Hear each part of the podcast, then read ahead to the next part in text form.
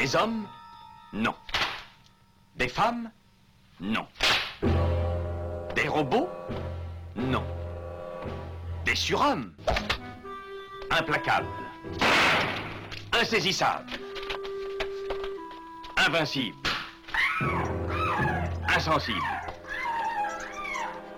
Aux ordres d'une super organisation criminelle.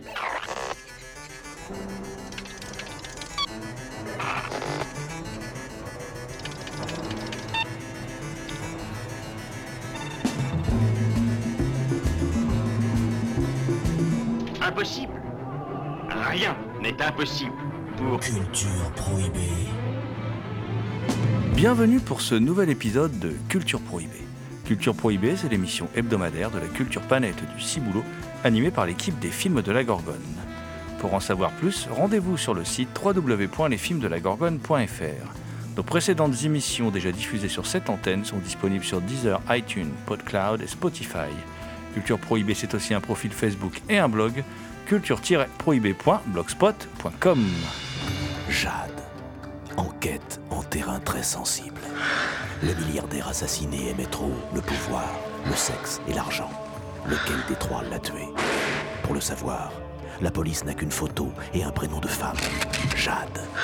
Mystérieuse, excitante, mortelle peut-être. Qui est Jade? Jade. Thriller au goût de soufre. Certains fantasmes vont trop loin. Au programme aujourd'hui, une émission entièrement consacrée à une figure mythique du cinéma qui s'est imposée via le film noir, la femme fatale. Nous causerons entre autres de Last Seduction de John Dahl et Prêt à tout de Gus Van Sant, Jade de William Friedkin et Femme fatale, évidemment, de Brian De Palma. En complément, vous écouterez euh, quelques propos de Linda Fiorentino et euh, William Friedkin euh, au moment de la sortie du film, des propos extraits du dossier de presse de l'époque. L'équipe de Culture Prohibée remercie Victor Lopez pour son aide sur cette émission. Pour causer Femme Fatale, je suis aujourd'hui accompagné de deux fidèles acolytes. Je veux bien sûr parler de Damien Demey, dit la bête noire de Compiègne, un archéologue animal en quête de culture souterraine et oubliée. Bonjour Damien. Salutations à toutes les entités conscientes qui nous écoutent. Dans ce studio, il y a aussi, alors il est masqué, hein, puisqu'on nous enregistrons masqué, nous n'avons peur de rien, euh, Thomas Roland, dit le loup-garou Picard, qui, chaque nuit de pleine lune, enregistre à l'écoute du cinéma diffusé sur RCA. Salut Thomas. Salut Damien, salut GG et fatalement bonjour à toutes. La femme fatale a été immortalisée au cinéma, par exemple par Rita Hayworth dans La Dame de Shanghai, par Jane Greer dans La Griffe du passé de, Jack, Jacques Tourneur. Euh, mais en fait, la femme fatale est un personnage qui existe un peu depuis la nuit des temps dans la, fiction, euh, euh, dans le conte, dans l'oralité, voilà. Et alors, c'est un personnage type, hein, voilà, qui utilise le pouvoir de sa sexualité ou des sens pour piéger un héros malchanceux, voilà. Et euh, elle séduit parfois sans se donner et est souvent caractérisée comme une femme très féminine et séductrice dans la littérature décadente puis au cinéma. Et dans certaines situations, elle use du mensonge et de la contrainte plus que du charme. Alors ça, c'est euh, la, définition euh, du dictionnaire, hein, voilà, de, la femme fatale.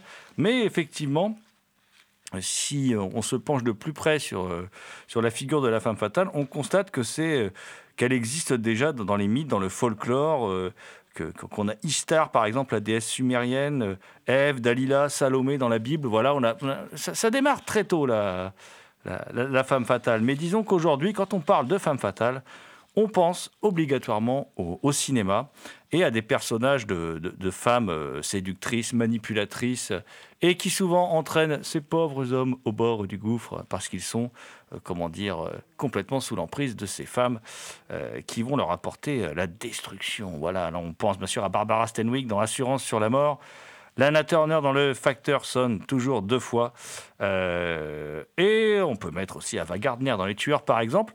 Et on va débuter cette émission parce qu'on a décidé, alors on ne peut pas vous faire tous les films avec des femmes fatales, euh, mais on a, décidé de, débuter cette émission euh, par un film qui est qui contient pour moi le personnage de femme fatale, peut-être euh, le, plus marquant de l'histoire du cinéma sur ces dernières années. Quoi. C'est, un des personnages de femme fatale les, plus importants dans- dans l'histoire du film noir. Pour moi, c'est la femme fatale. Voilà, vraiment. C'est la, c'est, la quintessence de la femme fatale euh, euh, qui est incarnée donc, dans ce film par Linda Fiorentino. Euh, et ce film, c'est un film de John Dahl qui s'appelle La Seduction et qui vient de, sortir chez Elephant Film, enfin qui est sorti il y a quelques temps maintenant. Et qui est un film avec aussi Bill Pullman dans le rôle de son mari, Peter Berg dans le rôle de son, de son amant, et qui sont un peu le, trio amoureux qui, qui forme le, le- noyau principal de cette intrigue. Alors, euh, l'histoire est simple. hein. Bridget Gregory dérobe à son mari Clé, euh, trafiquant de drogue poursuivi par des usuriers, pas moins de 700 000 dollars en liquide. Alors qu'elle s'enfuit en voiture vers Chicago, elle fait étape dans la petite ville de Beston, une ville de plouc, voilà, dans un bar. Elle y rencontre Mike qui revient de Buffalo après un mariage suivi d'un divorce éclair. On découvrira pourquoi, bien sûr, euh, en regardant le film. Et il se découvre aussitôt des affinités. Bridget ne désirant qu'une aventure d'un soir et Mike cherchant à quitter Beston. Et évidemment, euh, elle change de nom, elle retravaille dans un centre d'appel, puisqu'elle, c'était euh, c'était son boulot de travailler dans un centre d'appel. D'ailleurs, le film débute par elle travaillant dans un centre d'appel. Et évidemment, elle va mettre le grappin sur ce pauvre Mike qui n'est pas au bout de ses misères, pendant que son mari, lui, continue à la chercher, parce que bon, 700 000 dollars, tu vas pas les laisser s'évaporer dans, dans, la nature.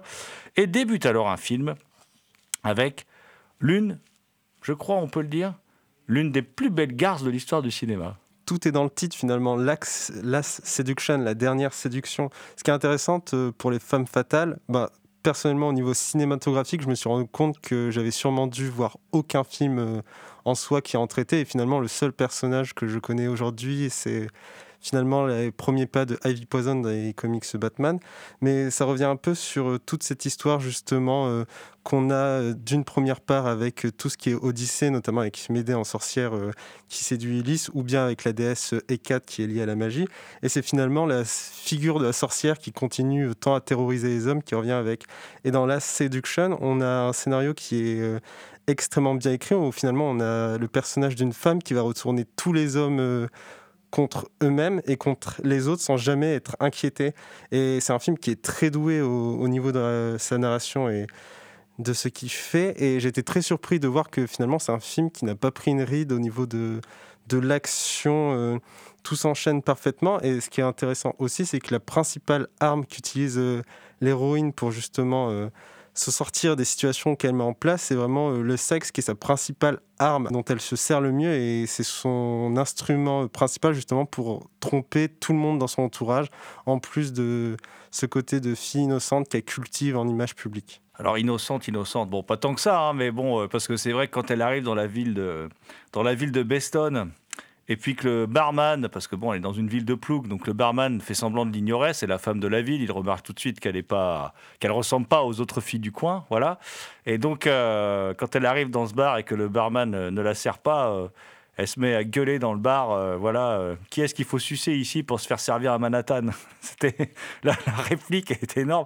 En fait, le- personnage de, de, de Linda Fiorentino, donc c'est un film de 95, hein, voilà.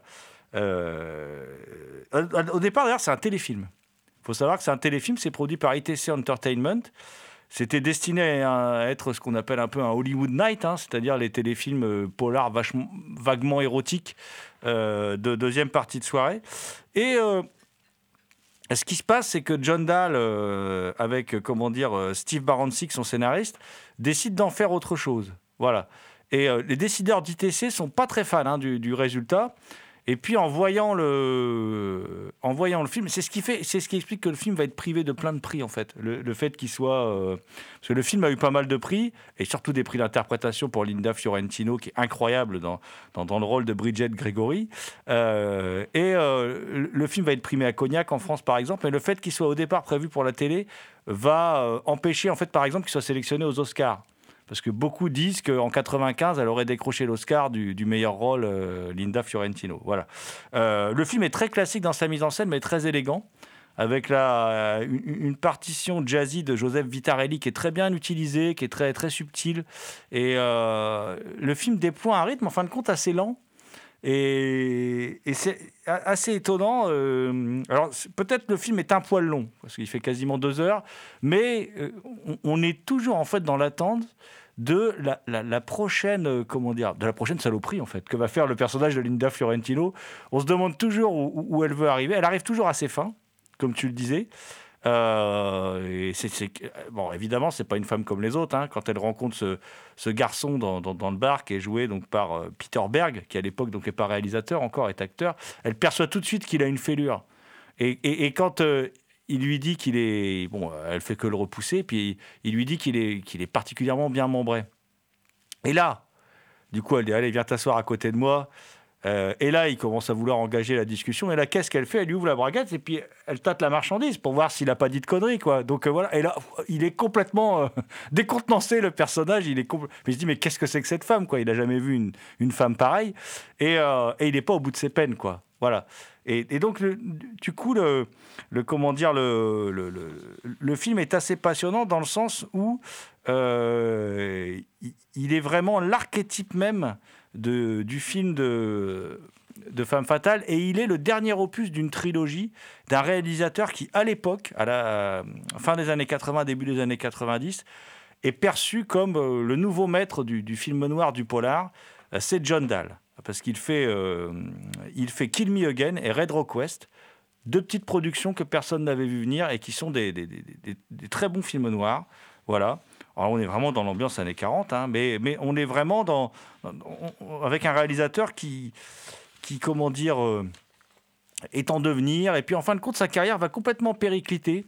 Il va s'enfermer à réaliser des séries télé. Il va encore tourner pour le cinéma, évidemment, mais il va tourner moins, et puis surtout des moins bons films. Et euh, malheureusement, aujourd'hui, il a un peu disparu de la circulation et il fait plus que de la, que de la télévision à la chaîne, des épisodes de séries télé, euh, de, de- séries télé à la chaîne. Alors, euh, évidemment, le film, alors en dehors de son esthétique et de sa musique, ce qui est déjà pas mal, mais il vaut surtout, franchement, Bill Pullman est pas mal en Marie Floué, hein, mais il vaut, mais il vaut, voilà, pour la performance de Linda Fiorentino. Enfin, je veux dire, on est accroché au personnage de Linda Fiorentino. On attend toujours ce qu'elle va faire. En plus, elle joue divinement bien. D'ailleurs, quand, quand- quand l'acteur, parce qu'elle a un tempérament difficile qui lui a fermé la porte des studios, elle tourne plus aujourd'hui. hein, parce qu'elle a fait euh, plein de coups pendables, visiblement, à des, euh, sur, les tournages et tout. Elle était très difficile à gérer. Euh, et quand, alors visiblement, c'est parce qu'elle se mettait aussi en condition d'être le personnage. hein. Et quand, comment dire, John Dahl l'a interrogée euh, sur son tempérament d'actrice difficile euh, au moment de la recruter, elle lui a répondu Écoute, tu vas me faire jouer une salope sexy, alors viens pas t'étonner si ça tourne mal. Donc euh, c'est révélateur. Tout de suite, elle est dans son personnage. Voilà, elle est là, elle va, elle va en imposer. Revoir The Last Seduction 25 ans après, eh bien, c'est- en fait très agréable parce que le, film. comme tu l'as dit, il n'a pas pris une ride. Quoi. Il, il a un petit côté intemporel, parce qu'en même temps, c'est pas un film noir comme on pouvait en tourner dans les années 40. Ce personnage de femme sexuellement agressif, qui n'a aucun trauma, qui n'a rien subi, qui n'a été violé par personne, qui est juste méchante, qui est une garce. Voilà, qui est une garce pas possible. Voilà. Et on l'aime en plus. Donc, on se demande, mais qu'est-ce qu'elle va faire? Quel va être le prochain tour de, de, de, de, passe-passe qu'elle va faire? Qui, qui, qui est le prochain qui va tomber dans son piège? Voilà.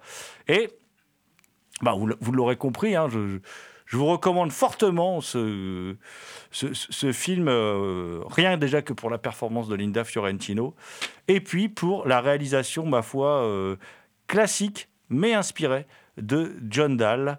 Euh, donc vraiment, Last Seduction, c'est chez Elephant Film, et c'est un film de femme fatale, voilà, comme on les aime dans Culture Prohibée.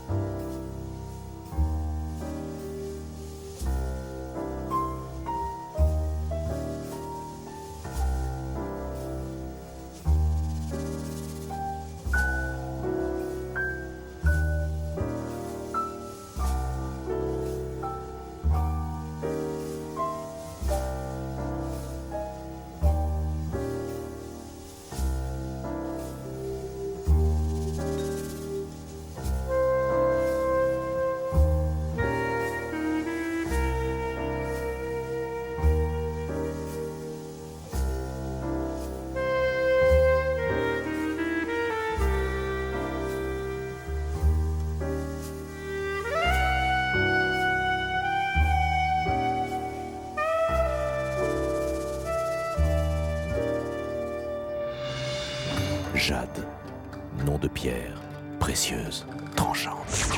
Jade, sexe féminin, singulier, dangereux. Linda Fiorentino, dans les nuits torrides de San Francisco, des hommes la cherchent pour la faire vibrer, d'autres pour la faire taire. Suspense à fleur de chair. Thriller sulfureux, Jade. Certains fantasmes vont trop loin, actuellement au cinéma. On va rester avec Linda Fiorentino. En même temps, nous sommes en charmante compagnie, donc on va rester avec elle. Et euh, pour un autre film de Femme Fatale, hein, voilà, qui est un, qui est un film qui a, qui a connu plusieurs montages. D'ailleurs, j'en ai pas parlé, mais dans le, dans le Blu-ray aussi, dans les bonus, on a des scènes alternatives et une fin alternative euh, de, euh, du film La Seduction. Euh, euh, qui explique explicite un peu mieux le, final. Mais bon au, final le cut euh, le cut qu'on a pu le montage qu'on a pu visionner pour moi se suffit à lui-même. Et si je parle de cut justement c'est parce que il y a plusieurs montages qui existent du film dont on va parler qui est un autre film avec Linda Fiorentino qui est un, un film d'un metteur en scène américain je crois que Thomas il l'aime bien. Voilà Euh, ce mec s'appelle William Friedkin, un truc comme ça. Voilà, William Friedkin. William Friedkin, euh, réalisateur, évidemment, euh, je ne fais pas l'offense de vous présenter William Friedkin, et qui donc, au milieu des années 90, a signé un film noir, un film de femme fatale, avec Linda Fiorentino, et ça s'appelle Jade, mon cher Thomas. William Friedkin qui ne tarit pas d'éloges sur Linda Fiorentino. hein. Linda Fiorentino qui, qui a son, son personnage de femme fatale qui lui colle à la peau à tel point que on, on- on confondait Linda Fiorentino avec son, avec son personnage.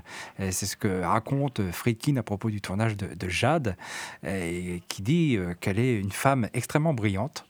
Et euh, apparemment, pour lui, ça s'est bien passé, il semblerait. The script uh, worked for me right away.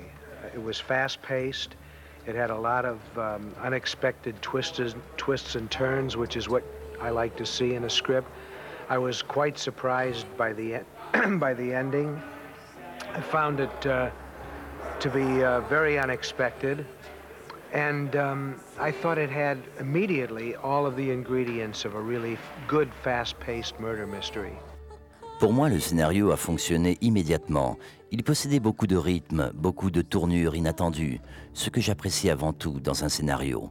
J'étais très surpris par la fin, et j'ai vu tout de suite qu'il possédait tous les ingrédients nécessaires à un excellent film d'intrigue meurtrière. To me, it's more of a murder mystery, and, and there are very few films really in that genre where uh, the perpetrators of the crime, so to speak, are not revealed until really the last minute or so of the film. uh, I think the murder mystery has pretty much gone out of style in uh. Pour moi, c'est un film d'intrigue meurtrière, et il y a très peu de films de ce genre où le criminel n'est pas révélé jusqu'à la toute fin du film. Je trouve que ce genre de film a un peu disparu dans le cinéma à travers le monde. Years ago, uh, back fr- in the 1940s and 50s and up through the 60s, perhaps ending with the film Chinatown, uh, they used to make real murder mysteries where the audience had to work at, at trying to figure out what was happening. But films have been made a lot easier for audiences these days. They don't have to do any work for the most part. And uh, Jade is a kind of return to the concept where the audience is asked to participate. Il y a longtemps, dans les années 40 jusqu'aux années 60, peut-être même jusqu'à Chinatown, on faisait des films où les spectateurs devaient faire vraiment un effort pour comprendre ce qu'il se passait. De nos jours, les films sont devenus beaucoup plus simples à comprendre. Le public n'a plus rien à faire. Et Jade est un retour au concept où le public est amené à participer. I think the most important decision that a director makes is, is casting. I think if you have um, a really good, solid cast, which doesn't always mean big stars, much of the time it does, but not always. But if, if, the, if the cast is able to inhabit and embody their roles, that is a great deal. Je pense que la décision la plus importante que doit prendre un réalisateur, c'est le choix des acteurs. Je crois que si vous avez un casting solide, sans avoir pour autant de super vedettes, même si ça aide souvent, si les acteurs sont capables de rendre les personnages crédibles, c'est une bonne garantie de réussite pour un film. This is the best cast I've ever worked with in terms of sheer uh, ability, and dedication and intensity and willingness to commit to a role. And it starts with her. She is a major surprise to me, as I imagine she has been already to a lot of people and will be again. She's a wonderful, accomplished actress and uh, can do a lot more than anyone has seen or even than I've seen here. But I'm continuously amazed at the, um, the, the, the fresh approach she brings to her role every day. Ceci est le meilleur casting avec lequel j'ai jamais travaillé en termes de réelles compétences, d'investissement, d'intensité et d'engagement dans un personnage. Et ça commence avec Linda Fiorentino. Elle est une énorme surprise pour moi, comme j'imagine elle a sûrement été déjà pour beaucoup d'autres gens auparavant, et comme elle le sera encore. Elle est une actrice accomplie et merveilleuse. Elle peut faire beaucoup plus que ce qu'elle a fait auparavant ou même sur ce film. Je suis en perpétuelle admiration devant la fraîcheur qu'elle a apportée à son personnage. Donc euh, Linda Fiorentino, enfin on peut pas vraiment parler de femme fatale. Euh, elle reprend un rôle de,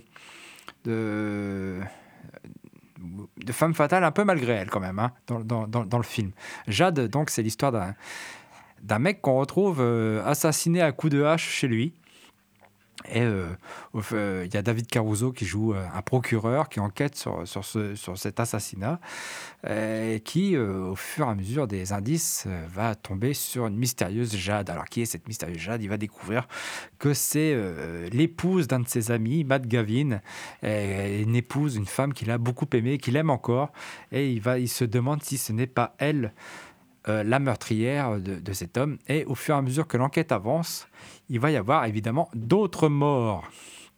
Donc c'est un, c'est un film plutôt mineur de, William Friedkin, mais même un, Friedkin mineur, pour moi, ça reste du, grand cinoche, du grand cinoche hein, même si tout le monde n'est pas forcément d'accord avec cette affirmation. Euh, c'est un film qui, qui est écrit par Joe Esteras, qui était très, très à la mode à l'époque, euh, spécialisé un peu dans le thriller érotique depuis Basic Instinct. Et euh, un scénariste dont il est de bon ton un peu de, dire du mal, hein, quelque part. Jade n'est pas son meilleur film. Euh, mais moi, j'y trouve quand même quelques, quelques qualités pas, euh, pas négligeables. Euh, on peut y voir quand même que. Moi, je pense que c'est un film qui, n'a pas, qui, qui, est un peu fauché, notamment parce que William Friedkin utilise des artifices de mise en scène dont, qui n'utilise pas d'habitude, notamment l'utilisation de la steadicam. Il y a beaucoup de plans steadicamés dans le film et je trouve que ça ne lui ressemble pas. Il n'y a pas cet aspect sec qui d'habitude le caractérise, hein, ces montages cut, etc.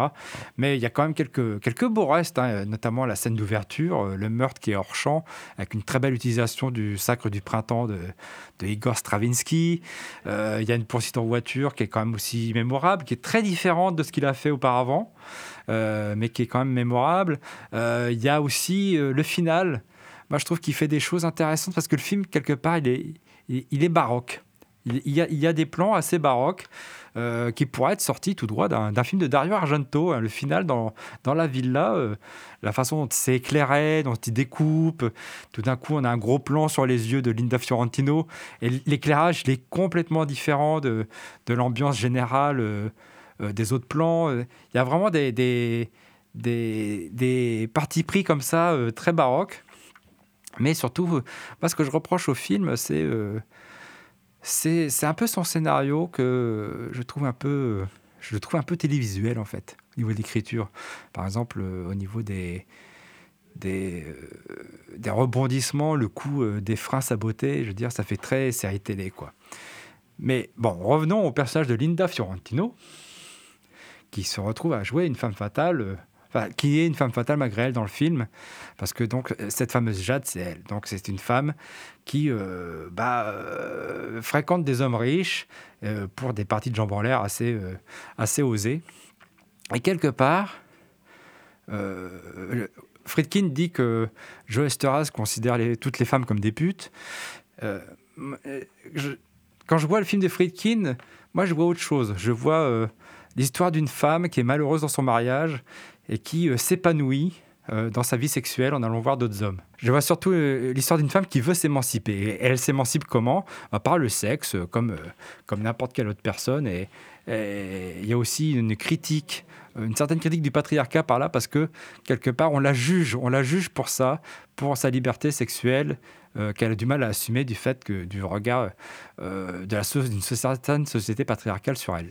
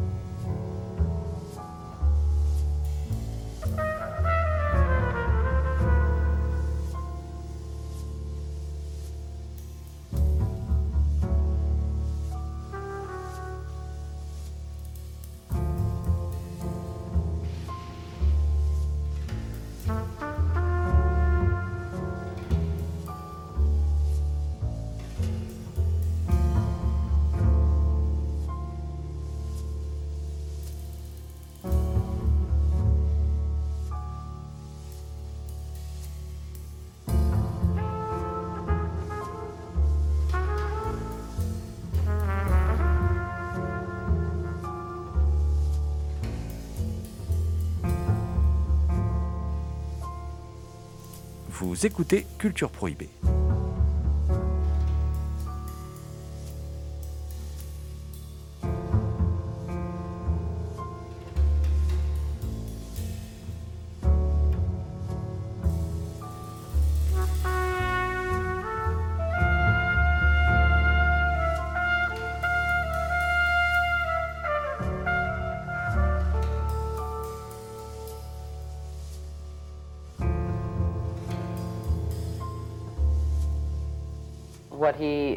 Linda Fiorentino. that another director might not do is to find a reality in a situation or a story where one might find a pseudo reality or, or alienate the audience. And I think Billy finds a way to bring the audience in by making it real. Ce que William Friedkin a fait d'original, c'est de trouver une réalité dans une situation ou une histoire où une autre personne aurait vu une pseudo-réalité sans tenir compte des spectateurs. William Friedkin arrive à trouver une façon de faire entrer le spectateur dans l'histoire en lui donnant une dimension réelle. The external story is about um, a murder mystery in which uh, I may or may not be a prime suspect. For me, you know, the interesting thing is the relationship between the three of them and who they grew up to be, you know, who, who they became as adults. And how the relationships with each other changed because of their separate experiences. À la base, l'histoire tourne autour d'un meurtre mystérieux dont je serai le suspect numéro un. Mais pour moi, ce qui est intéressant, ce sont les relations entre les trois personnages principaux, ce qu'ils sont devenus en tant qu'adultes et comment leurs rapports ont évolué entre eux. Jade is, um, for me, it's the adjective. Jaded. I think um, There's a jaded aspect to every character in this film. I think the idea, at least mine when I read the script, that it's a metaphor for the dark side in everyone and that we all have it. And that at any given moment we may impulsively need to tap into that part of ourselves. So while there's a name Jade in the movie, I think that it, the title means more than that. Pour moi, Jade est avant tout un adjectif qui signifie être éreinté, dégoûté, et je pense qu'il s'applique à tous les personnages de ce film. Je crois que c'est une métaphore pour exprimer le côté sombre de tout un chacun. On le possède tous, et à un certain moment donné, on ne peut pas s'empêcher de puiser dedans. Donc, je pense que le choix de Jade comme titre de film est loin d'être innocent. Alors, tu l'as rappelé Thomas, c'est pas c'est pas le meilleur film de Friedkin, mais en même temps c'est pas un film honteux quoi. Voilà, c'est un film intéressant. Euh, je, partage hein, ton avis sur Friedkin. Tu sais très bien que c'est un cinéaste que j'aime beaucoup. Euh, même si je suis assez mitigé sur ce Devil and Father Remorse, je pense qu'on est nombreux à être mitigés. Euh, en particulier, là, je parle même de la mise en scène, hein, sur laquelle je suis, un peu mitigé. Sur ce qu'il y a dedans, ça m'intéresse, mais bon. Et tout de suite, Thomas fait le défenseur de Friedkin. Objection, votre honneur, c'est pas le sujet. Euh, non, par contre sur Jade, alors oui, c'est un film. Alors déjà, la performance de Linda Fiorentino, c'est vrai, est assez bluffante parce qu'elle a une. Tu dis, c'est une femme fatale contre son gré. Oui, elle, a un côté. euh, à la fois, elle maîtrise pas les événements et bon, elle le retranscrit bien avec des jeux dans le regard, tout ça. Enfin, c'est c'est vraiment une sacrée actrice. Hein. C'est c'est bête qu'on l'ait un peu qu'elle se soit qu'elle soit perdue pour le cinéma, quoi. Voilà. Euh, on l'a. Tu parlais du scénario de Joe Esteras. Bon, visiblement, il en reste plus grand chose du scénario de Joe Esteras. Euh, c'est vrai qu'en gros, c'est un décalque un peu de Basic Instinct. hein. Euh, voilà, Euh, on tue pas au pic à glace, on tue à la hache. Mais visiblement, il reste plus grand chose du scénario de, Joe Esteras. Euh, visiblement, Friedkin a, vachement retravaillé le truc. Et il y a quand même un, il y a quand même un thème très Friedkinien que je trouve présent dans ce film. C'est la corruption, quoi. Voilà, la corruption, c'est quelque chose qu'on retrouve dans tous ces films. Euh, par exemple, un film mineur comme Blue Chips, c'est le sujet du film, quoi. Voilà, c'est sur le basket américain avec Nick Nolte comme entraîneur. Et, chez Friedkin, la corruption, c'est un thème, euh, voilà, récurrent, majeur. euh, et alors, il y a à la fois la, corruption, puis il y a les faux semblants. C'est-à-dire, les gens ne sont jamais ce qu'on pense qu'ils sont. Il y a toujours, voilà, les, gens sont plus complexes que ce qui paraissent au premier abord, tout ça. Et là, le personnage de, de Jade est un, en est un, un- bel exemple. Voilà. Donc, moi, moi- je trouve que c'est quand même un film, euh, un film qui reste euh, très intéressant et à revoir aujourd'hui, parce qu'en fin de compte, c'est- un peu les années euh, pain noir de Friedkin, quoi. C'est les années où il mange son pain noir. C'est pas pas sa grande époque, quoi. Et malgré tout, il, s'en sort, il saura rebondir après, quoi. C'est pas inintéressant. Alors Thomas, toi, tu as eu accès. Il y a un, il y director's cut. Il y a, il y a deux montages différents du film. Il y a effectivement un director's cut qui traîne euh, euh, par-ci par-là, avec euh, des scènes en plus, notamment dans le final où David Caruso a un rôle un peu plus important que le final qu'on peut voir sur le DVD ou le Blu-ray, qui est un peu plus proche du scénario original, parce que ce sont des scènes qui étaient dans le scénario original et qu'il a enlevées pour des raisons, je suppose, de rythme. Mais euh, bon, moi je préfère regarder cette version, euh, cette version sale. Euh, et je reviens aussi par rapport au fait, je trouve que par rapport à la corruption, etc., on peut aussi voir quelque chose sur le pouvoir. C'est-à-dire que je vois dans cette représentation du sexe quelque chose d'assez pasolinien. Alors le sexe comme, instrument de pouvoir, mais aussi le sexe comme élément de, de- d'émancipation. On peut... On, trouve ça dans la trilogie de la vie de, de Pasolini, mais aussi dans Salo et les 120 journées de Sodome. Pour ceux qui veulent voir le film, je, précise qu'il est disponible chez Lionsgate. Et euh, d'ailleurs, Jade rejoint dans ce sens aussi euh, Last Seduction de John Dahl, puisqu'on est clairement là-dedans. hein. C'est-à-dire que c'est une femme qui a le pouvoir sur les hommes grâce euh, à son sex appeal. euh, et alors, pas que ça, mais sa personnalité et tout ça, mais grâce à son charme et l'emprise sexuelle qu'elle a sur eux. Et puis, c'est c'est une femme aussi bah, qui, qui, qui s'émancipe, qui devient, euh, dans, la séduction, c'est la même chose, c'est une autre émancipation, mais bon, elle, elle gagne une autonomie financière qui n'est pas négligeable, voilà. Donc, euh, oui, Oui, elle veut s'émanciper, mais elle a du mal à s'émanciper. Et ce qui est un thème aussi euh, friedkinien, qu'on retrouve aussi dans, dans euh, tous les Vanda etc. Il y a une certaine critique d'une société patriarcale et machiste aussi. Je me tourne vers mon ami Damien qui, qui, lui, évidemment, est passionné par les femmes qui veulent s'émanciper. On va rester en 1995 avec un film de Gus Van Sant qui est aussi sorti chez Elephant Film, qui s'appelle Prêt à tout, To Die For. Donc c'est sorti en 95. C'est adapté euh, d'un fait divers, euh, voilà, qui est, assez sordide et d'un bouquin aussi de Joyce Maynard qui est adapté qui s'inspire du fait divers. C'est l'affaire Pamela Smart. Euh, c'est en fait l'histoire d'une d'une belle jeune femme qui veut à tout prix devenir une célébrité de la télévision et elle manipule en fait un jeune homme. Elle en fait son amant pour, que, euh, pour l'amener à assassiner son mari. Voilà. Euh, c'est aussi le premier film de commande de Gus Van Sant qui, à l'époque, euh, avec Even Cowgirl Get the Blues, a, rencontré un, un, échec cuisant, critique comme en salle. Voilà. et et euh, lui, il transpose l'histoire. Et euh, il transpose tellement bien d'ailleurs que le premier rôle du film, c'est Nicole Kidman. C'est le premier film avec Nicole Kidman en premier rôle euh, qui va faire d'elle une grande actrice puisqu'elle va gagner un Golden Globe, entre autres. Et elle interprète donc, dans le film, elle s'appelle Suzanne Stone, qui veut donc percer dans le milieu de la télé qui, devient présentatrice météo sur une petite chaîne locale. Alors c'est vrai qu'elle fait, euh, fait monter le thermomètre de tous les mâles un peu ploucs du coin, là, qui sont tous accrochés à la, météo et tout ça, euh, dès qu'elle passe à la, télé.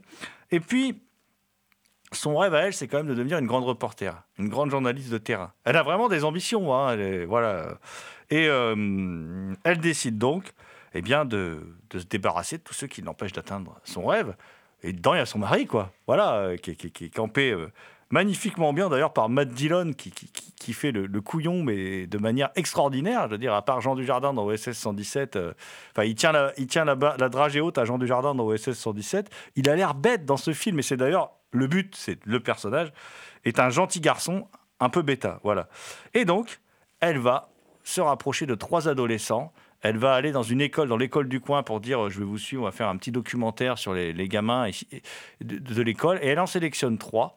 Trois, dont deux sont, sont interprétés. Il y, a, une fille et deux garçons. Et les deux garçons sont interprétés par deux futurs stars du cinéma. C'est Casey Affleck et puis Joaquin Phoenix, qui d'ailleurs est, crève l'écran lui aussi hein, dans, son rôle de jeune ado tourmenté par sa sexualité.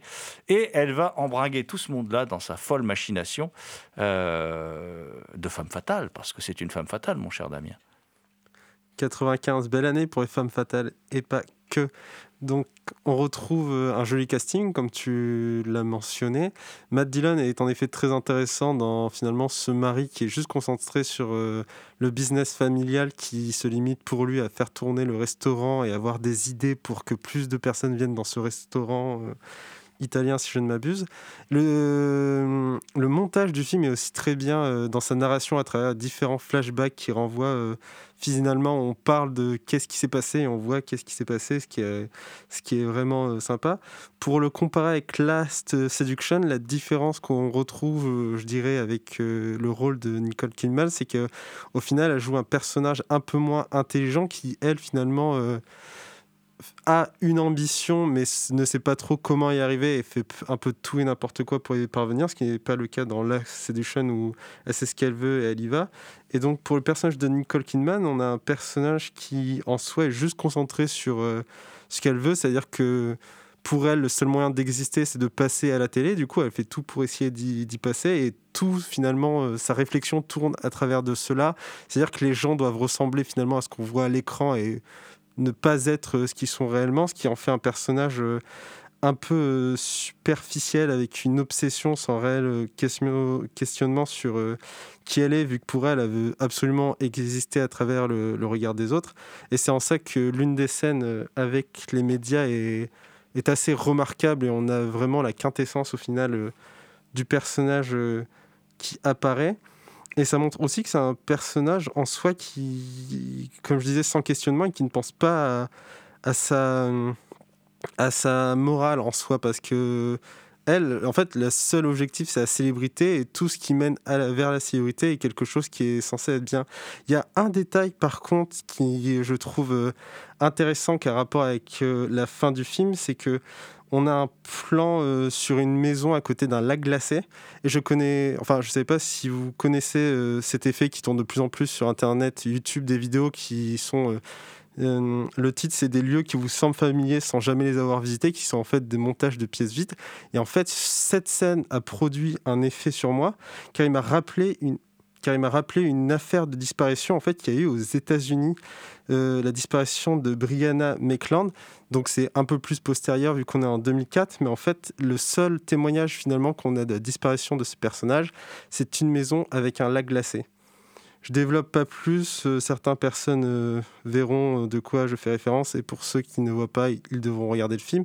Mais voilà, c'est un truc que je trouve particulièrement intéressant parce que comme tu l'as dit, c'est adapté d'un bouquin qui est en lui-même adapté d'une histoire vraie. en fait, le fait que dans le film, on ait cet effet familier avec une histoire vraie, je trouve que ça participe à l'ancrer dans une certaine réalité, surtout que dans le film, les médias sont extrêmement présents. My name is Suzanne Moretto. Oh, wait, I'm sorry. Suzanne Moretto is my married name. My own name is Suzanne Stone. That's my professional name. Suzanne Stone. It's not like I have any negative feelings about the name Moretto. Moretto is the name, after all, of my husband. I loved very, very much. Oh, sorry. It's also the name of his parents, Joe and Angela Moretto, and of his lovely and talented sister, Janice Moretto, who have been like a second family to me, and who I regard as I do my own family, particularly since my recent tragedy and who just through knowing and being related to them have given me what I think is a very precious and valuable insight into the different kinds of ethnic relationships that are part of the very things that I've been trying to explore as a member of the professional media. C'est aussi une comédie, ce film. C'est une comédie noire, par contre. C'est-à-dire que on a euh, Buck Henry qui fait un scénario assez extraordinaire. C'est le scénariste du lauréat de Catch 22 quand même. C'est pas c'est pas un petit joueur. Hein. Euh, il joue dans le film, d'ailleurs, il fait le directeur de l'école. Il est, assez drôle dans son rôle de, directeur d'école. Euh, lors du final, en plus, il y a une apparition fort sympathique. Tu n'as pas dit, Damien, mais quand j'ai regardé le film, je me suis dit, mais, mais on dirait David Cronenberg. Est-ce que c'est David Cronenberg? Et à la fin, j'attends la, distribution. Mais oui, c'est David Cronenberg. un rôle d'ailleurs qui anticipe un peu les, euh, un tournant dans sa carrière qui viendra des années plus tard avec Les Promesses de l'ombre, par exemple. Voilà. Euh, et euh, non, non, c'est vraiment, comment dire un film très drôle et en même temps c'est une comédie grinçante parce que eh, cette femme profite de la misère affective et humaine parce que elle, on découvre qu'elle a quand même une vie familiale. en fait, elle est folle elle a une pathologie mentale. Elle, est elle vient d'une famille relativement équilibrée. Son mari est un mari aimant. Euh, bon, on devine que son mariage n'est pas vraiment du goût de sa famille, qu'il l'aurait bien vu et, épouser un major de promo de, de Princeton. Euh, là, c'est pas le cas. Euh, mais malgré tout, euh, elle a tout pour être heureuse. Voilà. Et elle est tellement dévorée d'ambition, elle décide de mettre en fait tout ça au service du mal. Et c'est intéressant, c'est presque un personnage schizophrène. En plus, elle est habillée de façon hideuse, Nicole Kidman, avec des tenues rose bonbons et tout, qui prouve un peu, c'est ce désir de vouloir devenir une sorte de poupée Barbie de la télé euh, américaine. Et ce qui est génial, parce que moi, je suis pas un gros fan de Gus Van Sant. Voilà, il y a des films de lui que j'aime bien, d'autres que, que, je trouve euh, très surfaits. Euh, et ce que j'adore dans ce film, c'est que sa mise en scène, c'est une parodie de tous les tics de télévision. Il utilise tous les tics de télévision, euh, le clip, euh, le montage bien speed, euh, mais en même temps, il y a un côté classique qui hérité d'Hollywood avec par moments des, plans d'ensemble, par moments des gros plans sur les visages pour trahir les, les, sentiments des, des, interprètes et tout ça. Je trouve que c'est assez brillant en fait. C'est un exercice de style. Hein. C'est évident que c'est pas le chef-d'œuvre du siècle ce film, mais c'est un exercice de style tellement maîtrisé qu'il qui, qui, en devient en fin de compte assez passionnant. Moi, je trouve que c'est un film qui a très bien vieilli, que j'avais trouvé juste sympathique à sa première vision. Et en le revoyant, j'ai trouvé vraiment bien fait. Après, ça me rappelle une discussion que j'ai eue il y a, pas longtemps avec des, des comédiens, euh, comment dire, des camarades euh, critiques de cinéma. Euh, voilà, on, discutait et puis en même temps, on se disait qu'à chaque fois qu'on revoit des films des années des- des- qui datent maintenant de, plus de 20 ans, 30 ans, on dit toujours euh, Ouais, j'avais un souvenir mitigé, mais en fait, c'est vachement bien. C'est parce qu'en fait, il y a beaucoup moins de mise en scène dans le cinéma d'aujourd'hui, ou alors il y a une mise en scène beaucoup moins inspirée. euh, très télévisuelle et tout. Parce que ça, c'est un tour de force quand même. C'est-à-dire qu'aujourd'hui, beaucoup de films sont un peu gangrénés par la façon dont on met en scène les séries télé. C'est pas Thomas qui me dira le contraire. Et euh, dans ces films-là, là, ce qui est fort, c'est que lui, il fait du cinéma en parodiant la façon dont on met en scène la, télévision. Ah, C'est fort, quoi. C'est-à-dire, il arrive à faire du, bon cinéma en se moquant de la manière dont, la télé, dont on filme à la télé. Moi, je trouve ça euh, vraiment chouette. Euh, et c'est vraiment, euh, vraiment un film, un film à voir parce que par moments, on est presque dans la télé-réalité, tout ça. Enfin voilà, il y a tout, ce- côté-là. Et je trouve que c'est un film à réévaluer. Mais comme tu disais, euh, il y a tout ce côté euh, télé-réalité qui est très proche. Il suffit aussi de voir euh, leur contexte de vie où lui a juste un restaurant et sa principale préoccupation, c'est que ce serait intelligent de mettre des plantes en plastique parce que comme ça, ils n'auraient pas à s'en occuper et ça ferait joli. Et elle, sa préoccupation, c'est mais tu vois pas que je suis à la radio régionale, c'est-à-dire que j'ai un avenir devant moi. Et c'est intéressant parce qu'ils ont vraiment des, des visions assez fermées sur ce que eux-mêmes fait, mais ce sont des visions à travers, euh, enfin des visions assez minimales de la vie de tous les jours de beaucoup de personnes. Pour conclure sur ce film, je dirais que pour finir de vous persuader, il y a un des seconds rôles du, cinéma américain que, que, que j'adore. Euh, c'est Dan Hedaya qui fait le rôle du, père de Matt Dillon. Et euh, Dan Hedaya, super acteur. Donc, je vous, un atout de plus pour ce film. Autre film à, à réévaluer, un film qui est disponible chez TF1 Vidéo, euh, un film de Brian De Palma. Alors, ça vient plus tard, c'est un film de 2002. Un film qui s'est fait littéralement démonté par la critique lors de sa sortie, mais alors démonté de chez démonté, hein. Euh, c'est Femme fatale. On ne pouvait pas conclure cette émission sans parler de Femme fatale de Brian De Palma, où euh, en fait c'est l'histoire du- du- d'une femme qui s'appelle Laure H, qui s'empare d'un butin, s'enfuit à Paris et tente d'échapper à ses anciens complices qui veulent récupérer leur part. Et elle prend l'identité d'une jeune femme qui vient de se suicider. Elle quitte la France, se marie avec un diplomate américain et sept ans passent.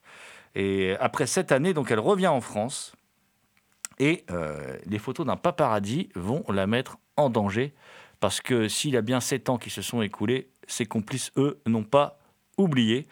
Et euh, Thomas, ça va donner un film quand même de Brian De Palma qui est un film euh, qui se bonifie avec le temps.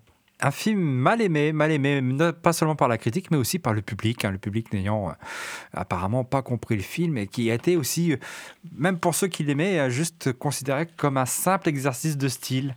Alors que le film est quand même beaucoup plus que ça, la revoyure. hein. Et, euh, donc, euh, c'est un film du pur De Palma. De Palma, contrairement à ce qu'on veut bien dire, euh, il aime beaucoup les femmes et il sait les mettre en scène. Il sait dessiner des portraits de femmes. Et notamment, là, il dit avoir pris beaucoup de plaisir à, créer ce personnage de Laure, qui est le point de départ du film, et puis la colonne vertébrale du film.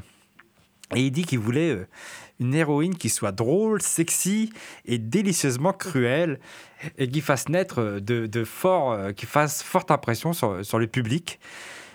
Et euh, il dit qu'il s'est volontairement basé sur euh, les archétypes de la femme fatale des films des années 40-50, pour- et qu'il l'a remis dans un contexte plus contemporain, plus moderne.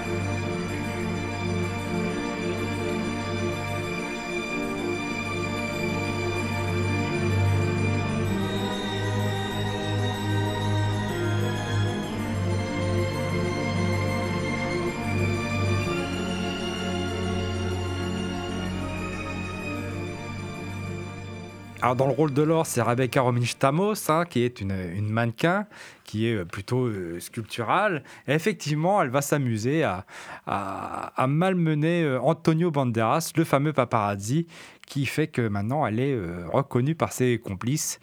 Euh, euh, et qui, qui, lui, qui, finissent par les courir après. Alors comme d'habitude, Brian De Palma s'amuse avec sa mise en scène, hein, s'amuse avec les différents niveaux de lecture, les différents niveaux de réalité, cette fois du film, hein, comme d'habitude, comme souvent dans son cinéma.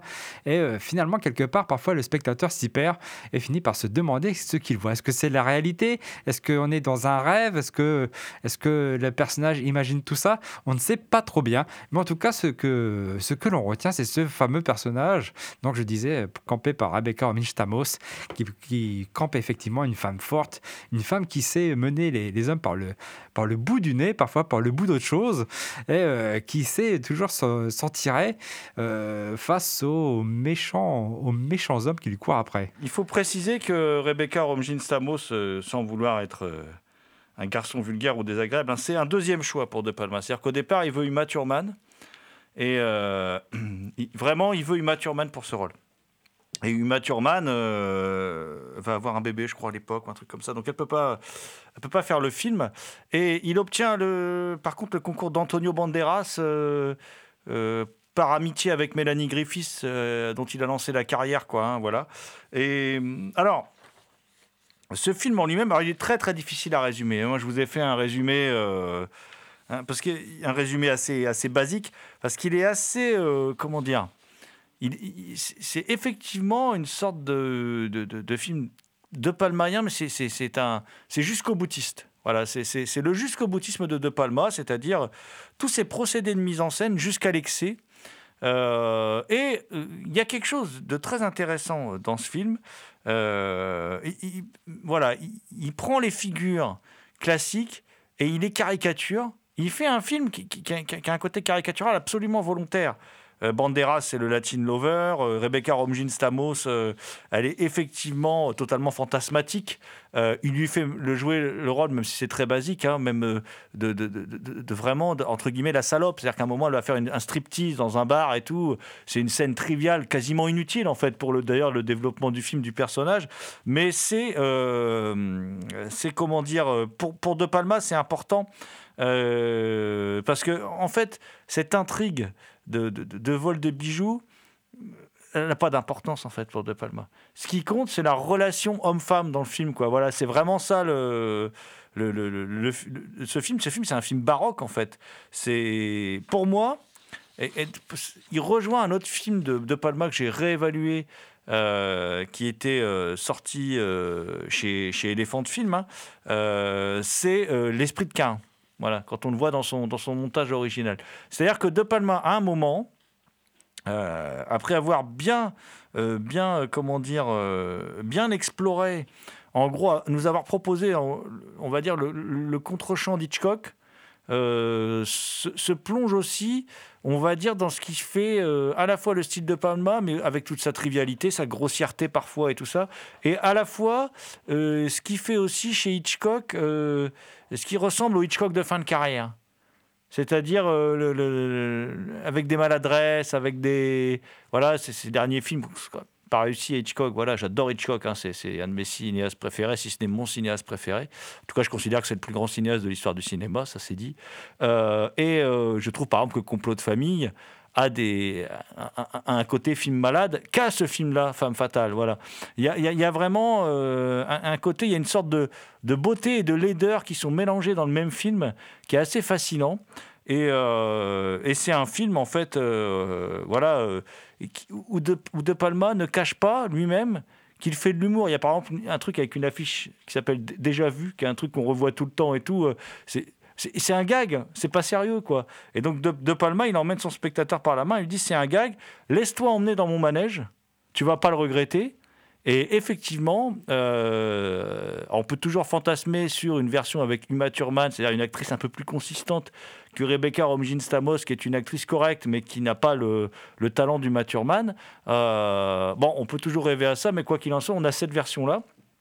Et euh, cette version-là, moi, elle me fascine. Moi, je trouve que c'est un objet fascinant. C'est un film fascinant. C'est pas le meilleur film de De Palma, mais c'est un film fascinant parce que c'est presque pour De Palma son auto-da-fé en fait. Parce que quand il fait le film, il sait qu'il se tire une balle dans le pied. En même temps, il n'est pas fou, De Palma. Et euh, ça reste un film pour moi passionnant.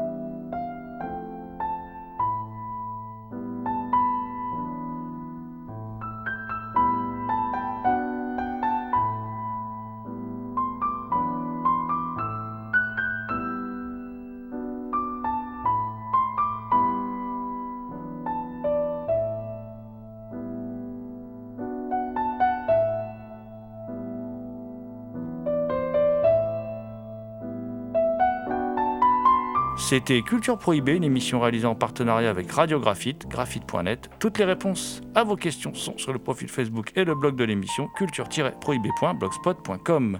Culture Prohibée est disponible en balado-diffusion sur Deezer, iTunes, PodCloud et Spotify. Culture Prohibée était une émission préparée et animée par votre serviteur Jérôme Potier, dit La Gorgone, assisté pour la programmation musicale d'Alexis, dit Admiral Lee. Une émission animée avec Damien Demé dit La Bête Noire de Compiègne, Thomas Roland dit Le Loup-Garou Picard, and the last but not the least. Je veux bien sûr parler de Léomania à la technique. Salut les gens, à la prochaine.